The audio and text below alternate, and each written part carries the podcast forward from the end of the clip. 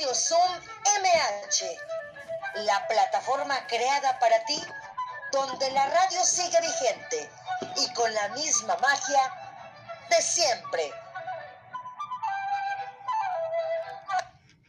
Hola, ¿qué tal? ¿Cómo están? Los saluda su amiga Marta Valero. Esto es Radio Zoom MH con nuestro programa número 70. 70 programas ya llevamos el día de hoy, así que para mí es un honor que te encuentres el día de hoy con nosotros.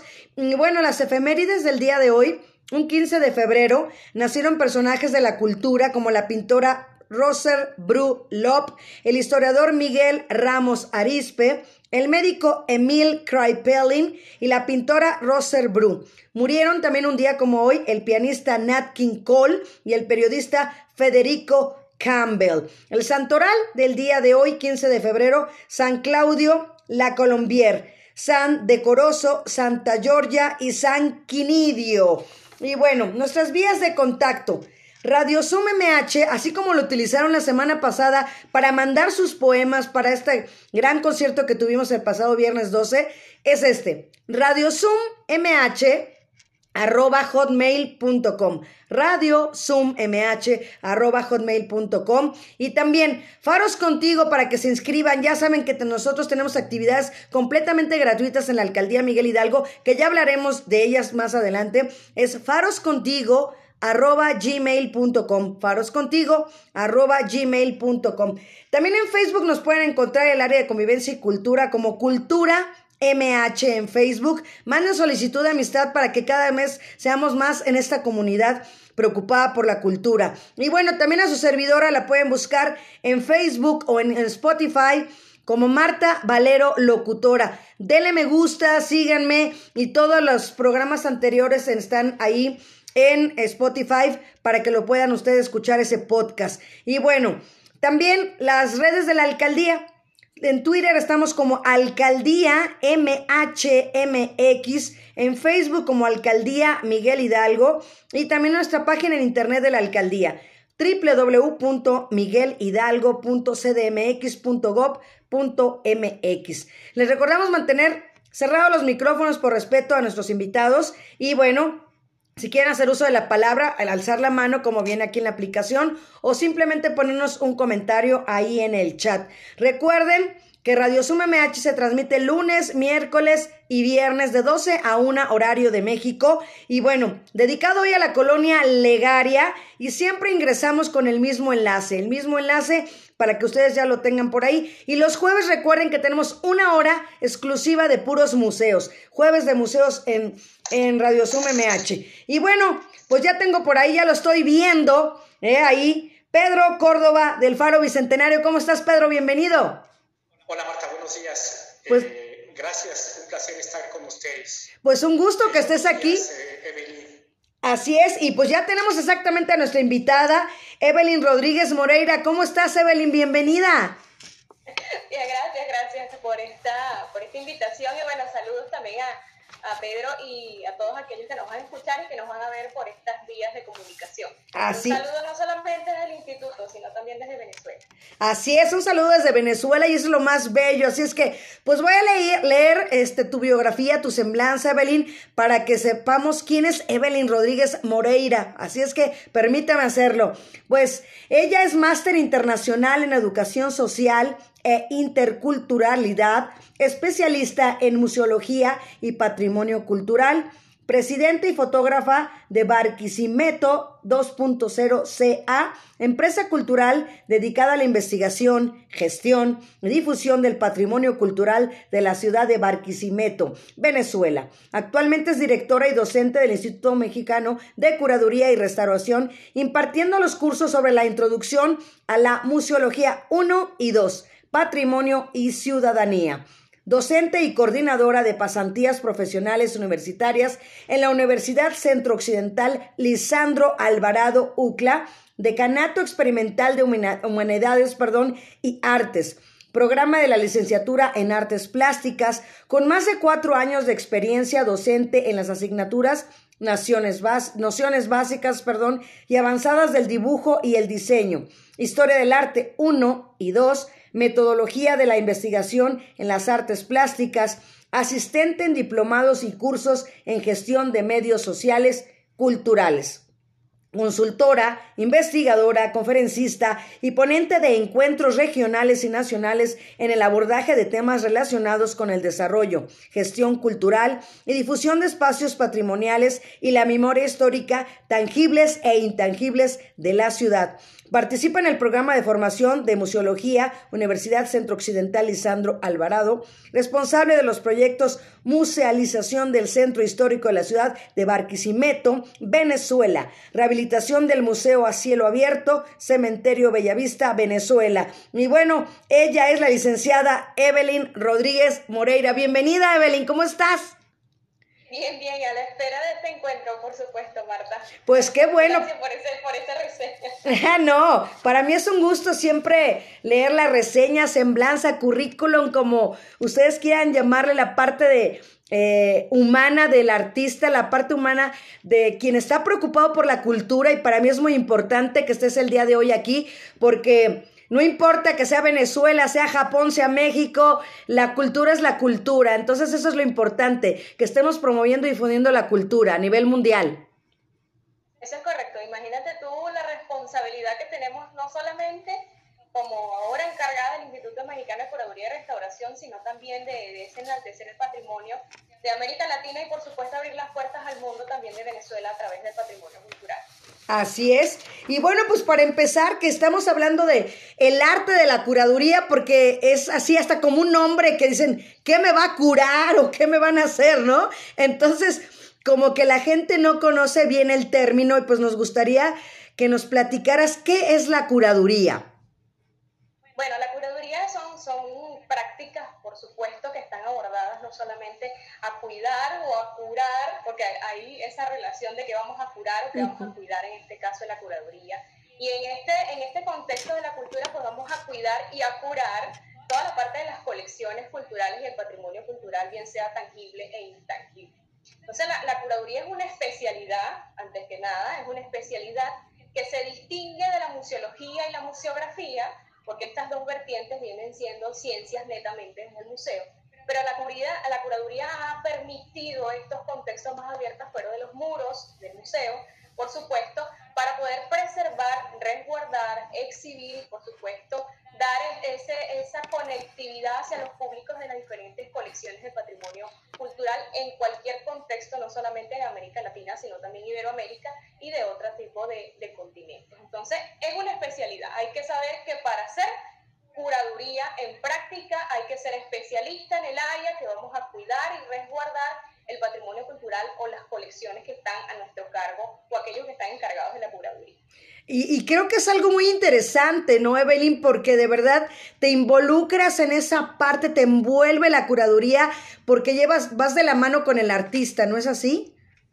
No solamente del artista, sino también que debemos eh, conectarnos con, con, esa funcionalidad del museo, porque estamos resguardando eh, su colección más preciada, o por lo menos esos objetos más preciados y de prestigio, y que por supuesto dándole la legitimidad de arte pues obviamente ellos están resguardados en esta institución museística. Pero ¿qué pasa cuando la curaduría eh, rompe con los esquemas tradicionales aquella curaduría que también creemos que es creativa y que es independiente? Entonces no solamente estamos curando y estamos resguardando la colección museal o lo museable, sino también esa conectividad del público de llevarles a ellos eh, esa información, esa investigación, esos saberes, esas experiencias que no solamente están resguardados y, están validados en una investigación y en una documentación previa, sino que las exposiciones, lo que vemos dentro y fuera del museo, pues también es curaduría, es saber qué vamos a llevar, qué mensaje, para quién es el mensaje, para poder conectarnos y conversar no solamente con el artista, sino el mensaje que él quiere llevar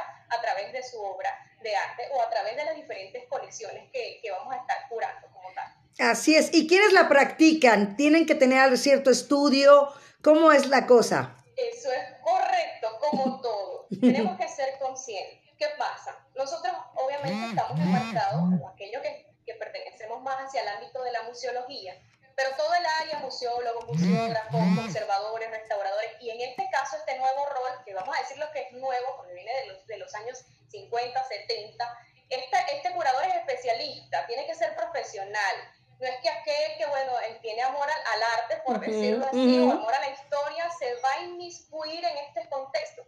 Porque recuerden, eh, la cuestión es que cuando nosotros tenemos eh, a nuestro cargo estas colecciones que representan una identidad, eh, bien sea nacional, regional o internacional, es tan, es tan delicado asumir una investigación, por decirlo así, porque yo quiero exhibir, porque yo quiero exponer algo, quiero comunicarme con la gente quiero tener a mi alrededor este, una cierta cantidad de público. Este especialista no solamente, como estamos hablando, curamos arte o colecciones de arte, bien sea antiguas o bien sea contemporáneas, este especialista o este profesional se debe dedicar de acuerdo a la colección. Si por lo menos eh, a mí me entregan, en tal caso yo no soy curadora, pero sí respeto mucho a mis compañeros curadoras, pero me entregan colecciones antropológicas, arqueólogas, botánicas, biológicas. Tengo que saber del tema, tengo que ser profesional en el tema porque sencillamente viendo historia del arte o licenciatura de artes plásticas, pues no me puedo encargar de preservar y resguardar esa colección con las medidas de, eh, de esa conservación preventiva para poder hacerla llevar al público. Grace Sol, bienvenido, welcome. El dentro de esta investigación sea la más acorde y, vamos a decirlo, más traducible y elegible para muchos de que no son especialistas o no son, o no son en el área. ¿Y cuáles serán los campos de acción de un curador? Tienes que, vamos, vamos, vamos por partes, tienes que seleccionar, porque obviamente te entregan esta, esta colección que puede ser más de 40 mil piezas, como pueden ser 10 piezas nada más. Entonces, esta colección eh, se resguarda por su valoración. Entonces, bueno, yo tengo que seleccionar cuáles de esas piezas, de esa cantidad, cuáles van a ser de calidad. Y allí un cuidado, porque seleccionar no es nada fácil, decirle al museo o a la institución donde estamos trabajando, a galería, espacio cultural, decirle, este es el objeto que vas a mostrar y este no. Pues explicarle a través de nuestra investigación y una exhaustiva documentación. Eh, Cristian Simet, bienvenido. Estamos hablando de la curaduría. Por otro lado, luego que seleccionamos, vamos a mediar. ¿Cómo vamos a mediar? Que ese objeto, pues, además de que esté seleccionado, va a ser mostrado, va a ser exhibido eh, y obviamente lleva una documentación, tenemos que mediar con la institución y con las necesidades que nosotros tenemos con esta exposición. Porque entonces nosotros preguntamos, ah, pero ¿para qué yo voy a mostrar esta cantidad de objetos? ¿Cuál es la finalidad? O más bien, ¿para quién va a ser ese objeto? Porque viene, y bien es cierto, la diversidad de públicos culturales y no culturales van a una institución, a un espacio cultural y dicen, ¿para qué? Eh, ¿para qué me va a servir? ¿Para qué es la visita a un museo o una exhibición, una exposición? Entonces hay que saber mediar cuáles son las conexiones en cuanto al mensaje a transmitir. Luego vamos a relacionar. ¿Qué vamos a relacionar? ¿Cuál va a ser esa conexión con el público? No con el artista. Porque el artista es el vehículo. Si él me está mostrando, en este caso que estamos hablando de curaduría artística, él me está mostrando un mensaje a través de su colección o producción plástica. Pero ¿qué pasa cuando son objetos de historia, cuando son objetos de, monedas o numismáticas, cuando son arqueológicas?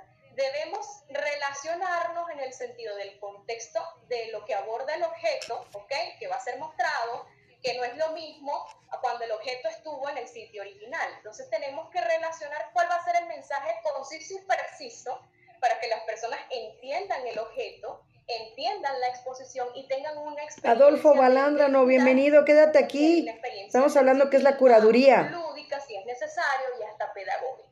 ¿Por qué? Porque la curaduría no es solamente, o las exposiciones no están diseñadas solamente a, dar a conocer algo, a un conocimiento, que yo voy a aprender algo. No necesariamente, porque ya los saberes están. Tenemos muchos años de, de, de, este conocimiento amplio en todas las ciencias habidas y por haber entonces, ¿qué sabemos? Que tenemos un conocimiento previo, pero ahora lo vamos a profundizar o vamos a divertirnos o vamos a tener ciertas experiencias eh, sensibles o sensitivas que nos va a llevar a otro tipo de, de cambio social y cambio cultural.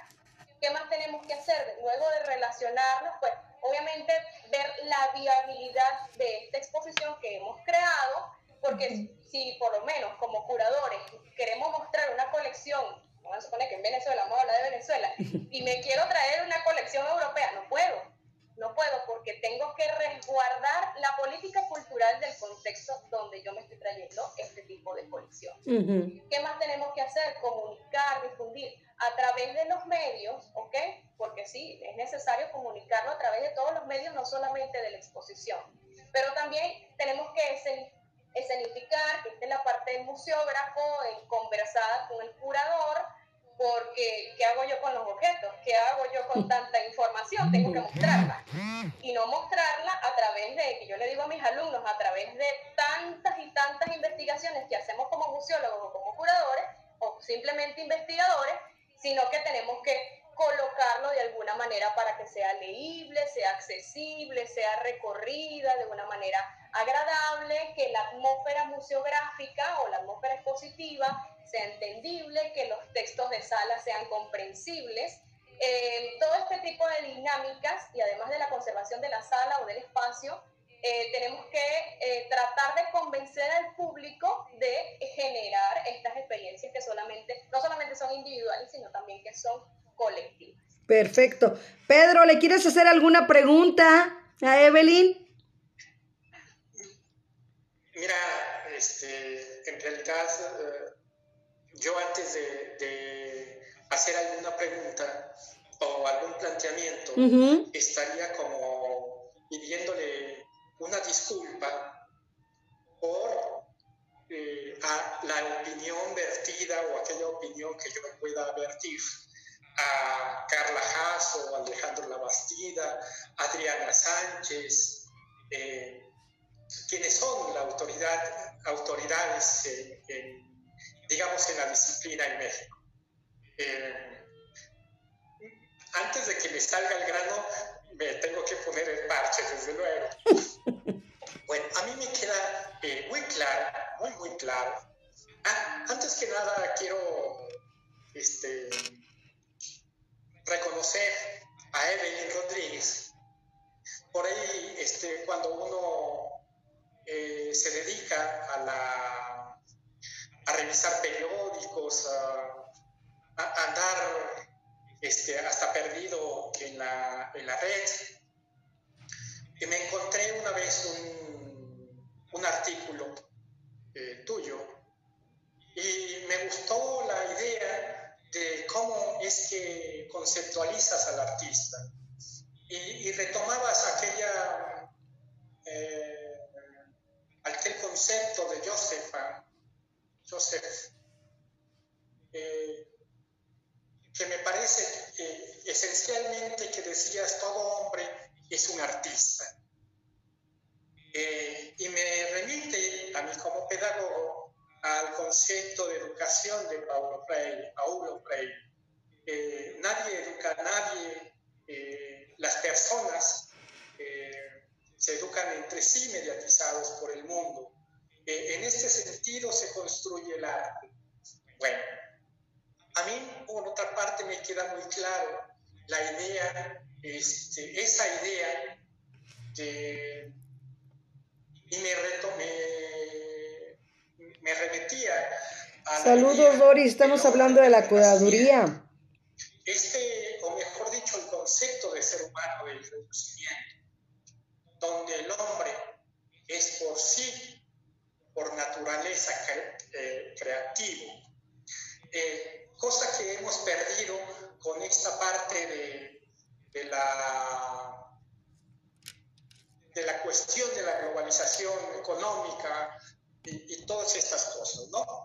Eh, pero me queda claro o entiendo con claridad que la práctica del curador en sí es descifrar eh, aquello que comunica, aquello que quiere comunicar el artista.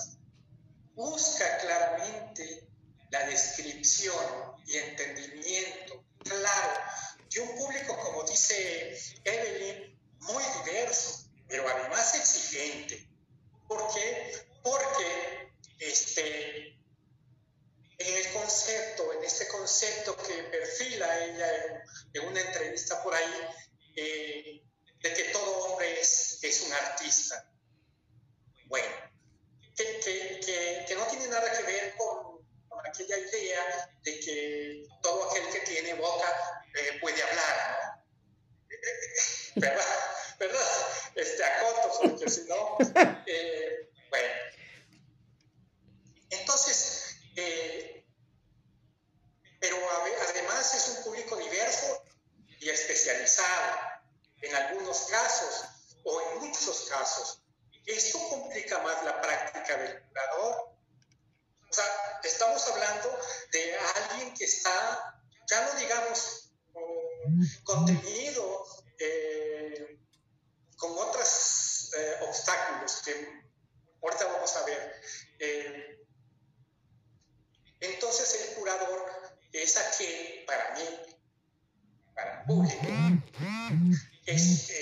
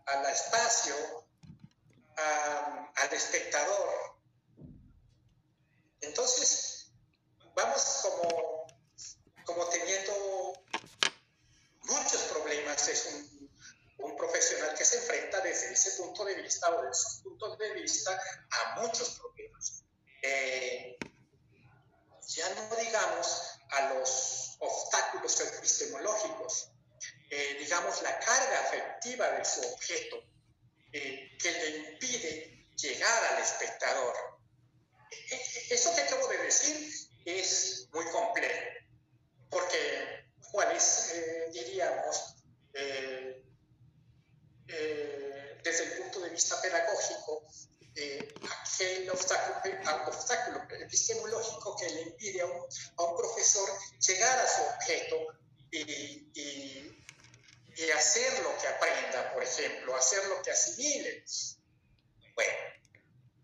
Oye, Pedro, y hablando de, hablando exactamente de pedagogía, eso es importante también lo que tiene Evelyn Rodríguez de decirnos, del Instituto Mexicano de Curaduría, que también es muy importante esa parte de la docencia, que ellos para ahorita eh, diría a las personas que es algo nuevo, que transmiten toda esta información. Pero ya, Evelyn, ¿cuántos años llevan ustedes manejando las, los estudios en línea?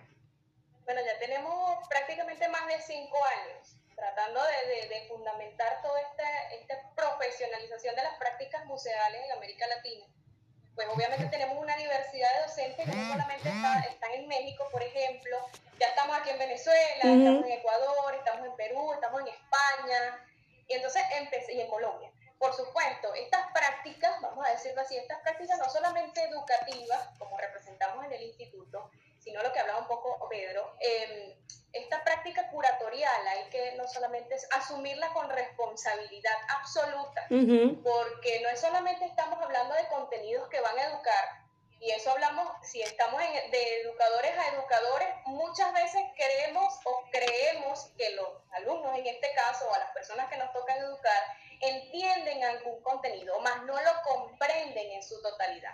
Porque ¿qué pasa? Que esto hay que llevarlo a la práctica y la curaduría se hace en la práctica como tal. Hablar de curaduría, hablar de teoría, hay una infinidad de perfiles curadores, pero cuando suceden, por ejemplo, que una persona, eh, bien sea especialista o no, en este caso del público, llega y reconoce el, objeto y reconoce su historia y el curador empieza a explicar o los guías de sala o cualquier que esté involucrado en la explicación de la exposición, que no todas las veces la encontramos, eh, y hay un, un impasse de información, la responsabilidad total es del curador, porque él se hizo responsable de la documentación exhaustiva del objeto mostrar. Y si hay un vestigio que desvaría en cuanto a su documentación, es allí donde la curaduría es, es, un, es un desastre o el curador es un desastre porque el perfil y por lo menos la finalidad de la exposición se pierde en su totalidad. Es difícil eh, creer que todos somos curadores, que todo es patrimonio, que todo es cultura, que todo se debe mostrar por esa necesidad de información y por supuesto hoy que la era digital pues consumimos mucho más información de lo que consumíamos anteriormente.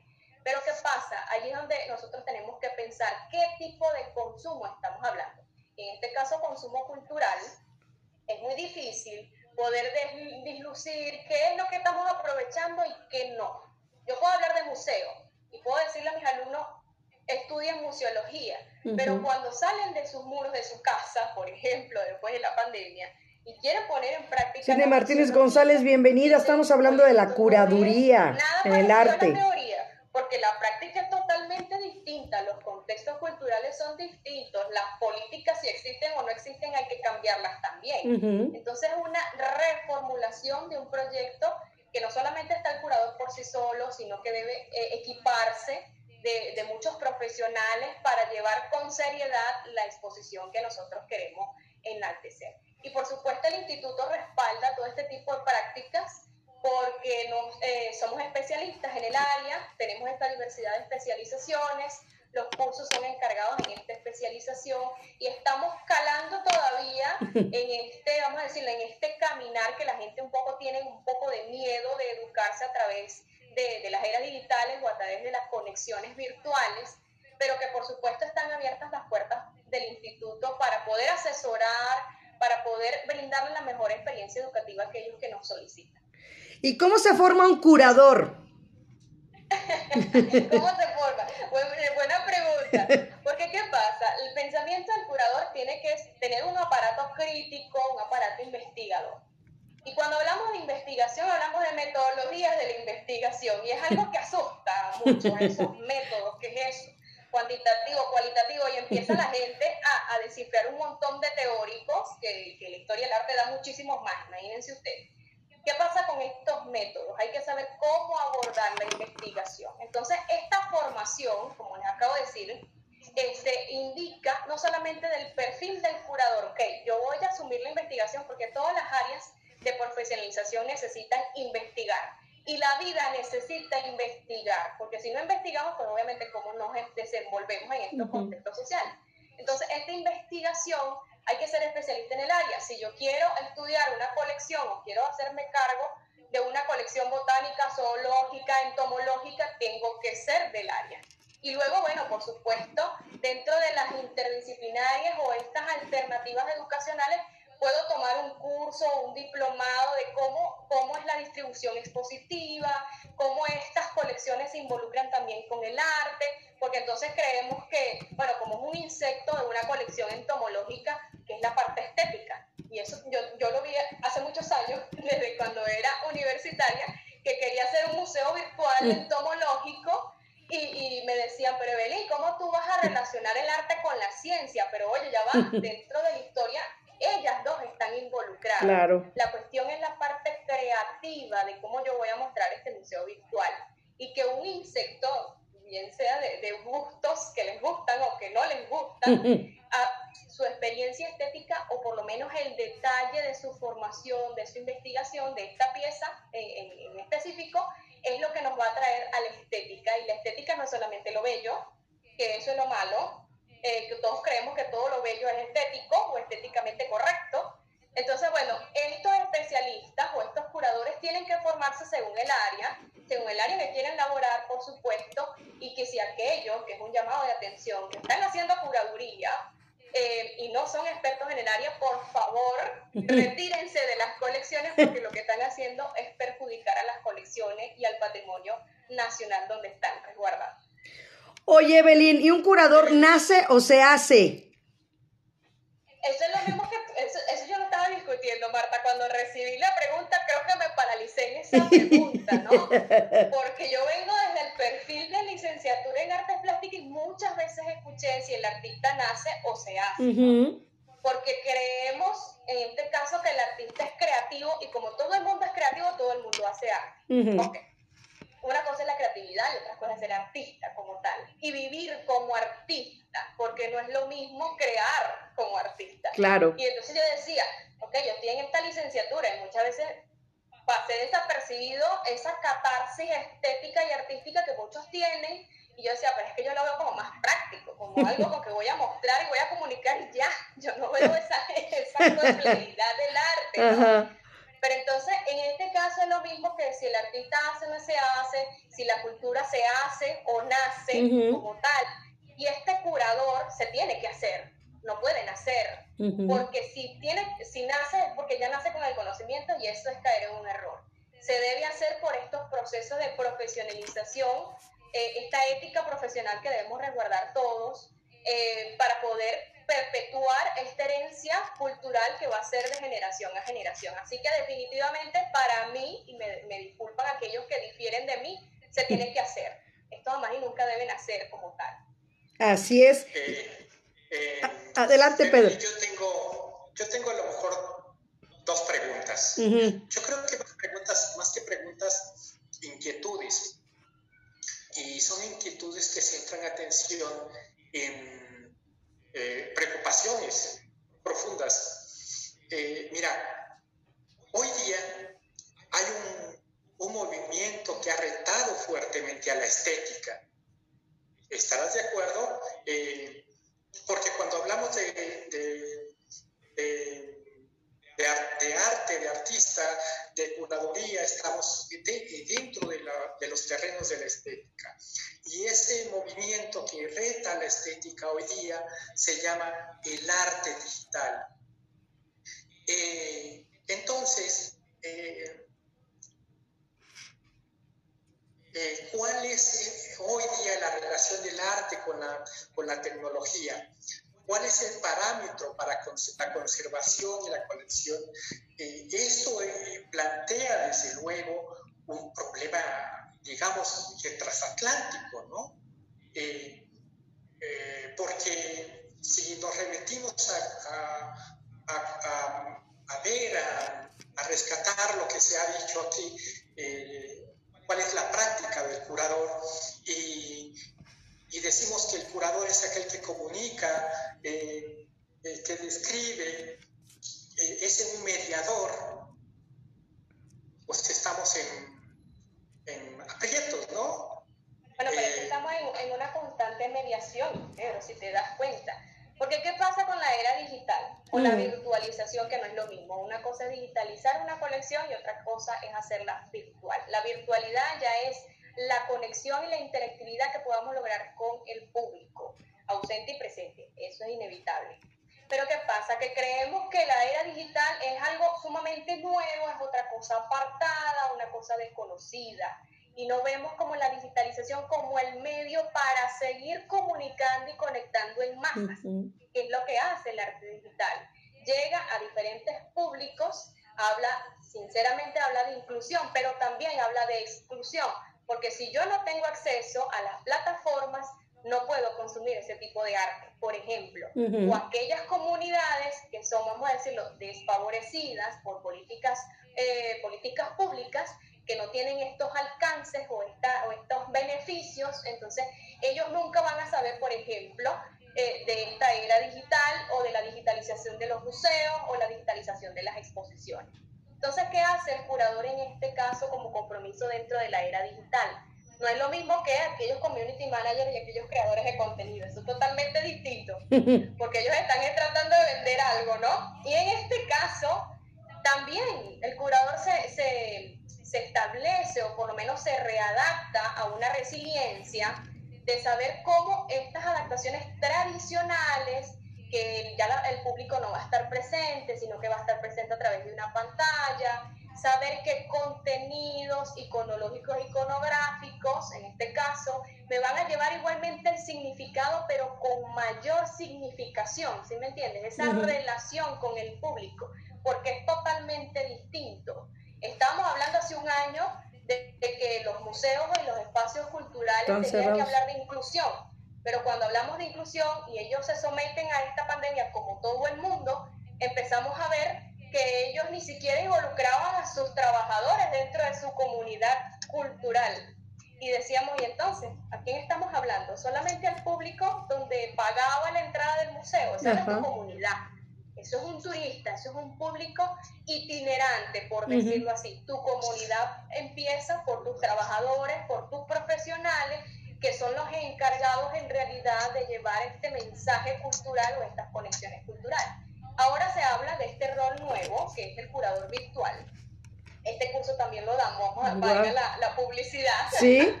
lo hablamos en la curaduría, este nuevo rol. Pero es igual, o sea, es, es igual eh, la exhaustiva investigación de las plataformas, del comportamiento, de la segmentación del público, de la parte afectiva, porque esto también es importante, eh, cómo nosotros nos vamos a involucrar, cómo nos reímos a través de estas plataformas que muchos alumnos me dicen, la profesora Evelyn, eh, es una risa y risa constante en cada clase. Pero es esas conexiones que son tangibles y se convierten tangibles a través de una plataforma y que las exposiciones igualmente se deben manejar con lo que va a impactar a nivel visual o de la cultura visual y que por supuesto va a permanecer ante un resguardo y un archivo digital que va a trascender de generación en generación y que va a garantizar que esas comunidades que todavía no tienen acceso a internet, no tienen acceso a una plataforma o a un beneficio de un aparato tecnológico, bueno, con el tiempo se van a adaptar y Dios mediante así sea, eh, con las esperanzas de que las políticas públicas en todas partes funcionen y todos tengamos este beneficio de acceder a la cultura porque es un derecho internacional y universal para todo el mundo. Así es. Oye, y en, en cuestión de género, Evelyn, ¿hay más mujeres, hay más hombres? ¿O las mujeres somos más sensibles que los caballeros? ¿Qué, qué, qué, qué pasa en esa parte? Te va a decir Pedro, Marta. ¿Qué pasa, hombre, con, la parte profesional? No solamente como curadores. Decir que, que, hablar de género es solamente hablar de lo masculino y femenino es caer en un error. Ya hay una multiplicidad de géneros, vamos a decirlo aquí. Claro. Y, y como todos, todos cabemos en la cultura. Así es. Entonces, aquí hablar de que si hay curadores hombres, yo, yo lo, siempre lo veo como curadores, ¿no? Porque Exacto. en mi país siempre ha estado esa, esa latencia de, de, hablar de médicos y de médicas, cosas que detesto. Ingeniera, ingeniero. Ingeniero, ingeniero, este, arquitecto, arquitecta. Exacto. siento que eso lo que va a hacer es excluir totalmente. Así es. Y que las universidades, las academias eh, formales, bien sea públicas o privadas, pues no solamente dicen, ah, bueno, por esa cantidad, si tú eres hombre o mujer, yo te doy el cupo, por ejemplo. Exacto. Aquí prácticamente estamos hablando de una universalidad de acceso a la formación, de que sí, hay muchos artículos que las mujeres constantemente, debido a su eh, preparación, de, dependiendo de sus contextos culturales, pues han calado en puestos importantes, ejemplo, y han desplazado un poco la formalidad o la figura masculina, sí es cierto. Pero simplemente aquí no podemos hablar de que, bueno, una mujer curadora es mucho mejor que un curador hombre o tiene más sensibilidad, porque los hombres también tienen sensibilidad. Lo que pasa es que hay, que empezar escudriñar esas sensibilidades. Por supuesto, esa imagen de que la mujer eh, no es eh, imponente, no puede rechazar, no puede decir no. Claro que sí, decimos no y con toda la propiedad, pero más sin embargo en un campo que, que siempre ha estado al lado del patriarcado, porque eso es así, y que la contemporaneidad nos ha llevado a desvirtuar y a descolonizar todas estas ideas, ya que aquí no es que todos somos iguales, porque eso es mentira, pero sí tenemos las mismas oportunidades, y las oportunidades de educación es una elección personal y debe ser una opción para acabar con todo este, con todas estas desgracias que nos han pasado por mucho tiempo, además en la cultura. Entonces, de que hay curadoras, más curadoras como, para mí en lo personal es como pasa desapercibido. Lo importante aquí es el compromiso de su formación, de que sean hombres o sean mujeres, pero que, y que sean de otro tipo de género, que se formen con el compromiso de llevar esta ética profesional por el resguardo del patrimonio cultural. Excelente. Aquí tenemos preguntas en el chat. Te preguntan, ¿cuál ha sido tu obra más complicada de realizar? Uno. Y la segunda dice, ¿existe en la moda la curaduría? Las leo tal cual. Ok.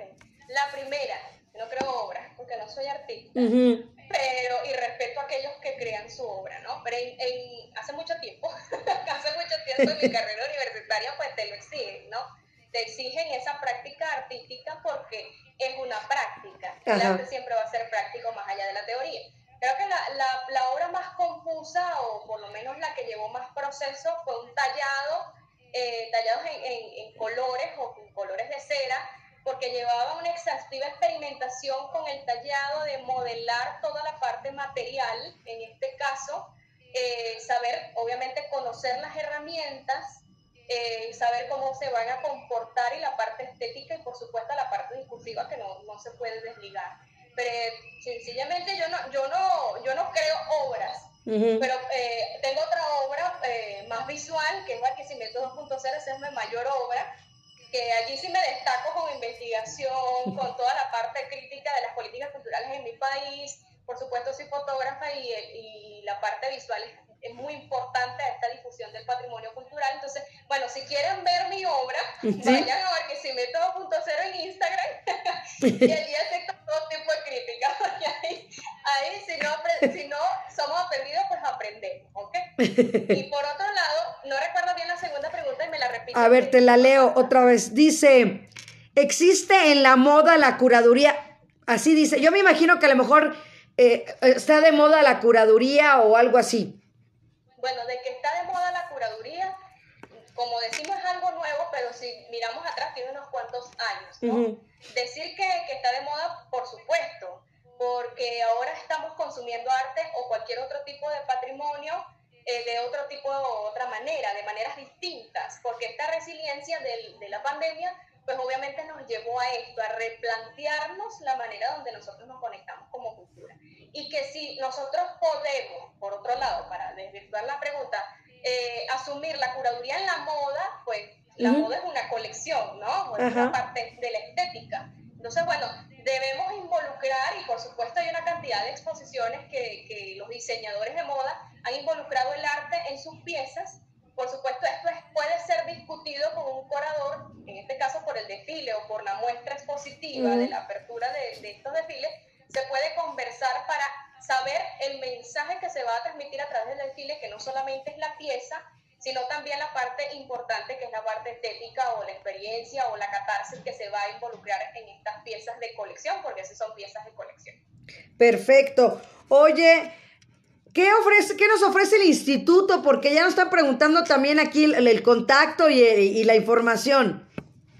Bueno, el instituto eh, ofrece cursos de especialización y bueno, esta ventana va, va no, me va a permitir explicar como director estos cursos de especialización.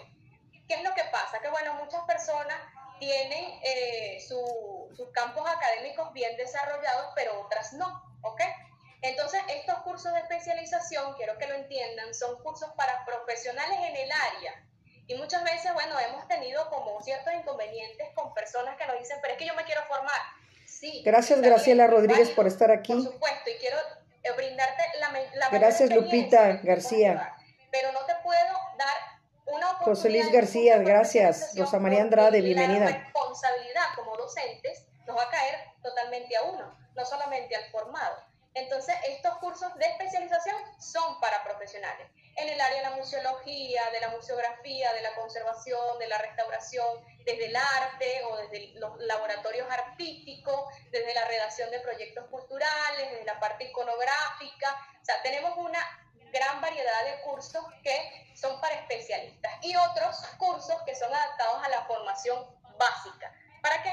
Para apoyar... Joe Forney, welcome, bienvenido. Puedan participar en, esta, en esta educación en línea.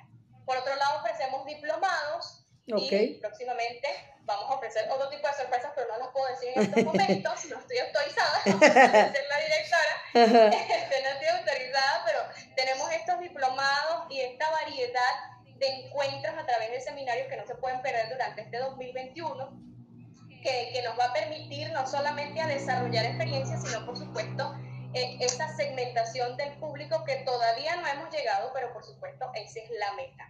Por los momentos estamos en, en Instagram, estamos en Facebook como Instituto Mexicano de Curaduría y Restauración. Nos puede también eh, contactar de manera muy personalizada, pues no si tiene el instituto demasiado personalizado y con mucha atención y con mucha cordialidad a través de nuestro correo curaduría y restauración arroba gmail.com. Allí pueden este, solicitar toda la información que requieran. Tenemos nuestra página web www.imcr.com MX México eh, para que puedan acceder a estos cursos y por supuesto nos puedan conocer con esta nueva plataforma y esta nueva imagen que estamos eh, manejando en el instituto. Que es importantísimo, yo creo que, por ejemplo, hablando de esto, Evelyn, de estudiar en línea, ¿no? Es importante para no dejar tus objetivos o tus metas en el camino. Entonces, esta es una buena opción, el Instituto Mexicano de Curaduría y Restauración, por supuesto entrar, ver la información, ver cómo, cómo le pueden hacer para que estén en contacto con ustedes y que puedan seguir estudiando. Y bueno, digo que aquí en mi Facebook personal transmito, nos sigue escuchando Cruz Car, bienvenido, bienvenida Laura López, Evelyn Zapata, Tutocaya, este, y bueno, eh, Pedro, hablando también de, de, de, estudios, ¿qué nos ofrece para que le platiques a Evelyn? ¿Qué está ofreciendo la alcaldía Miguel Hidalgo con faros contigo en casa? Para que vea lo que hacemos también nosotros por acá. Eh, nosotros, este, desde Faros Contigo en Casa, eh, también estamos, digamos, desde estas rupturas de crisis, eh, si se quiere, nacen nuevas oportunidades de cambio que nos obligan a explorar innovación o innovaciones. Entonces, este, por primera vez, yo creo que, como en, todo, en todos los ámbitos, estamos ofreciendo de manera virtual eh, actividades culturales, actividades artísticas, académicas y algunas que otras manualidades. Eh, eh, digamos que, que este, este México diverso, eh, colorido, eh, digamos que, está permeado por, la cultura prehispánica, naturalmente, eh, folclórico, de tradiciones y misticismos, nos llevan también a rescatar esta parte de las, de las manualidades. Y eso eh, los estamos, estamos eh, lo trabajamos en los faros, eh, en la alcaldía Miguel Hidalgo. Ahí nos está poniendo Iván la, la, el flyer para que lo vean. Y por ejemplo, pues hoy tenemos ballet, ¿no? Evelyn, por ejemplo, el mañana martes yoga, zumba, entonces como le decía, y, y, y, está de lunes a sábado las actividades que tienen completamente es la alcaldía porque es como si fueran los niños o los papás de los niños, ¿no? En las tardes, ah, como lo hacíamos aquí en México. Generalmente aquí en México, ya ves, van a la escuela los niños cotidianamente, un horario normal, y por las tardes, este, eh, ya ellos hacen sus actividades. Entonces, estamos viendo, ¿no? Todas las actividades que hay, y eso es lo que hacemos aquí, Evelyn, ¿cómo ves? Imagínate tú, es una gran ventaja. Ojalá estuviese yo allá. Estuviese yo allá porque totalmente eh, uno se pone en contraste y esto es lo, lo, lo, bonito, vamos a decirlo aquí, de esta experiencia, no solamente del instituto, sino de todas las áreas. Conectarnos y conocernos, que primero no somos únicos haciendo XY emprendimiento cultural, sino que, que por supuesto nos podamos conectar, que así sea con la imaginación estamos en el lugar, por ejemplo. Así es. Yo voy a ver ballet, voy a ver yoga y me imagino, ¿no? Porque en, esta parte de, Venezuela y de mi ciudad pues es totalmente distinto. Por supuesto las situaciones y la, la práctica cultural eh, ya está llevado de la mano hacia, más hacia la política. Entonces es, como no encajonarnos y seguir avanzando a pesar de las situaciones y por supuesto nutrirnos de estas actividades para ver si las ponemos en práctica en algún momento por acá. Así es. Estás invitada cuando quieras, de todo corazón te invitamos aquí a la alcaldía Miguel Hidalgo. Eh, serás una buena anfitriona de nuestro eh, alcalde eh, Víctor Hugo de, de Vivar Guerra. Muchas, muchas, este, muchas gracias. Ah, vamos a, vamos a fijarlo. Yo tengo, eh, yo diría que tengo como algo que me, como una sensación de pregunta. Desde luego que, Venga, Pedro, porque ahora nos quedan 10 minutos. Venga. Perfecto, voy a tratar de ser muy, muy, muy corto. Exacto. Mira, el arte, me queda claro que el arte surge como público. ¿Estamos de acuerdo? Eh, al ver la luz del día, este se privatiza en forma de colección. ¿Estamos de acuerdo? Eh, esto para mí es preocupante. Eh, ¿Por qué? Porque eh, en el caso de México, en un momento dado, producíamos, producimos arte institucionalizado. Esa parte de, de, la, del arte contemporáneo post-revolucionario, que fueron los eh, los murales, muralistas, eh, de ahí me surge eh, una pregunta que me llena, llena, de inquietud ahorita que estábamos este, como, como dilucidando este, este tema. Y es qué intereses en este escenario se están moviendo para opacar la práctica de la curaduría o eh, cuando, cuando vemos que cada vez más, sin... Mi queridísimo Spartan Manuel Zacarías Camacho, bienvenido. Estamos hablando de la curaduría aquí en México, el arte de la curaduría con una chica de Venezuela. Una política pública centrada en el desarrollo del arte, ¿no? Eh, pero históricamente hemos visto que eh, el arte hace como público. Eh, porque el sujeto eh, se, se, pone a elaborar su objeto eh, artístico, pero una vez que, se vea la luz del día, este se, se privatiza y entonces digamos que estamos hablando que cada día es una, es una práctica eh, privatizar, eh, que se encuentra en lo privado. Digamos que para no redundar, ¿qué, podría, ¿qué nos podría decir o cómo podríamos entender esta parte? Imagínate en un contexto, en un contexto donde no exista tal política, no exista ni política pública ni políticas culturales. ¿Qué hacemos como curadores y cómo hacemos como museólogos, por ejemplo? Donde instituciones están privatizadas a pesar de que sean de, ente gubernamental público, ¿no? Y, que sea, y la palabra público es para el público, atención al público, sin distinción en ninguna clase. ¿Qué hacemos? Entonces, imagínate tú, tenemos todas esas, todos esos, eh, esas, esas barreras que nos limitan, pero es que nos limitan es emocionalmente y mentalmente. ¿Por qué? Porque entonces nos vamos a quedar en casa sin hacer ningún proyecto curatorial ni mostrar ninguna exposición, y mucho menos vamos a mostrar el patrimonio cultural. Pues no, todo lo contrario. Si, si por ejemplo, yo no puedo exhibir y no se me permite por políticas públicas eh, privatizar o por lo menos apropiarme del espacio llamado museo en cualquier ciudad venezolana, ¿qué hago? Pues sencillamente salgo de los muros del museo. Hay demasiados espacios museables y culturales que me permiten esa permeabilidad de la exposición. ¿Qué es lo que pasa? Que la mirada se está volteando a las instituciones museísticas, bien sea de tantos años, o aquellas instituciones que están arraigadas a los entes gubernamentales de cualquier política de cualquier parte, que privatizan estas exposiciones o en el, en el, sentido de que solamente seleccionan un tipo de público para que pueda ser visitada.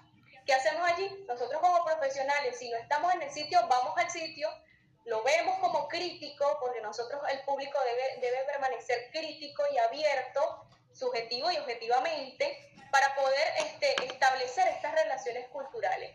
Que si, por ejemplo, no estoy de acuerdo o no se haga correctamente una curaduría o un proyecto cultural en un espacio museístico, pues hay que mostrarle al público o a las personas o a la sociedad qué es lo que no se debe hacer. Y es allí donde la parte que nos involucramos y todos somos enemigos de toda la política pública y nos convertimos en enemigo número uno.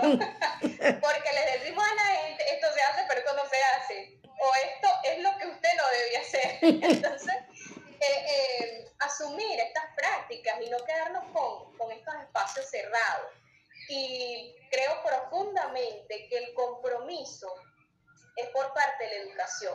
Nosotros no tenemos públicos culturales porque sencillamente en cada casa de estudio no hablamos de políticos culturales, no hablamos de públicos artísticos, no hablamos de producción artística y mucho menos hablamos de patrimonio. Gracias Nayeli Bautista por estar aquí. Carmen López. las instituciones museísticas, Joaquín Hernández y Tere Rodríguez. Las instituciones académicas como universidades, escuelas, colegios, etcétera, tienen la responsabilidad de esta educación formal. Entonces, la falla aquí de que haya una conciencia artística, de que podamos reconocer estas exposiciones o cualquier práctica artística o cultural, viene siendo el responsable de los docentes y los profesores y las academias, no de ningún curador, restaurador y conservador, porque sencillamente ya se formó, está más bien pues, puesto conocimientos para seguir preservando esta herencia cultural. Dime, Pedro, que me vas a, me vas a rechazar. No, este, fíjate que, que, me da mucho gusto que, que, rescates esa parte de lo pedagógico. Eh, pero en México, el, el estudiante eh, va al museo con su cuaderno de apuntes. Uh -huh. eh, a, a, mí, yo cuando veo eso, me, me, me llena de, de, de, de orgullo y digo, verdaderamente el museo está cumpliendo una tarea, eh, digamos que pedagógica. Vamos a, vamos a decir que sí la está cumpliendo. Porque es que la pedagogía no solamente es mostrarnos conocimiento, es saber educar. Uh -huh. Entonces, si, si sabemos educar, que el otro, si sea, se siente, ustedes saben que hay, unos, hay unas banquetas, en varios museos hay unas banquetas para uno sentarse no solamente para hacer anotaciones, sino este, contemplar la obra artística. Y así sea sentados allí en un grupo pequeño, que ya no podemos por hacer aglomeraciones, pero saber uh -huh. dar esa inquietud, esa exploración y esa experimentación, que no va a ser dentro del museo, sino va a ser fuera del museo, y que la abuela, la prima, la tía se interesen y empezamos a hacer comunidades artísticas y culturales, es allí donde el museo ha funcionado pedagógicamente. Más hacer anotaciones, no creo. Sencillamente, por ejemplo, mis alumnos van para el museo y cuando regresan al decanato me dicen, ¿qué hacemos nosotros ahí? Porque sencillamente no hay museo. Entonces, es hacer esta, eh, creo que si hacemos una red, no solamente estoy hablando de redes museísticas, sino abrir las puertas completamente uh -huh. de estas instituciones culturales. Y si no las abren, pues muchos han dicho acá en Venezuela que aquel que, que, calla pues nos hace hablar. Entonces hay que hacer estos proyectos para seguir hablando, así sea en comunidades pequeñas o en comunidades grandes, porque la cultura es la única solución así tal cual como la educación para poder llevar esta generación por el camino que correctamente debe hacerse. Yo quisiera como regresar a un tema que tocaron ustedes. Eh, Programa número 70 con la directora eh, del Instituto Mexicano de Curaduría y Restauración, eh, la licenciada Evelyn Rodríguez Moreira. Yo creo que, que, que es más fuerte. Podcast de Radio Sum MH.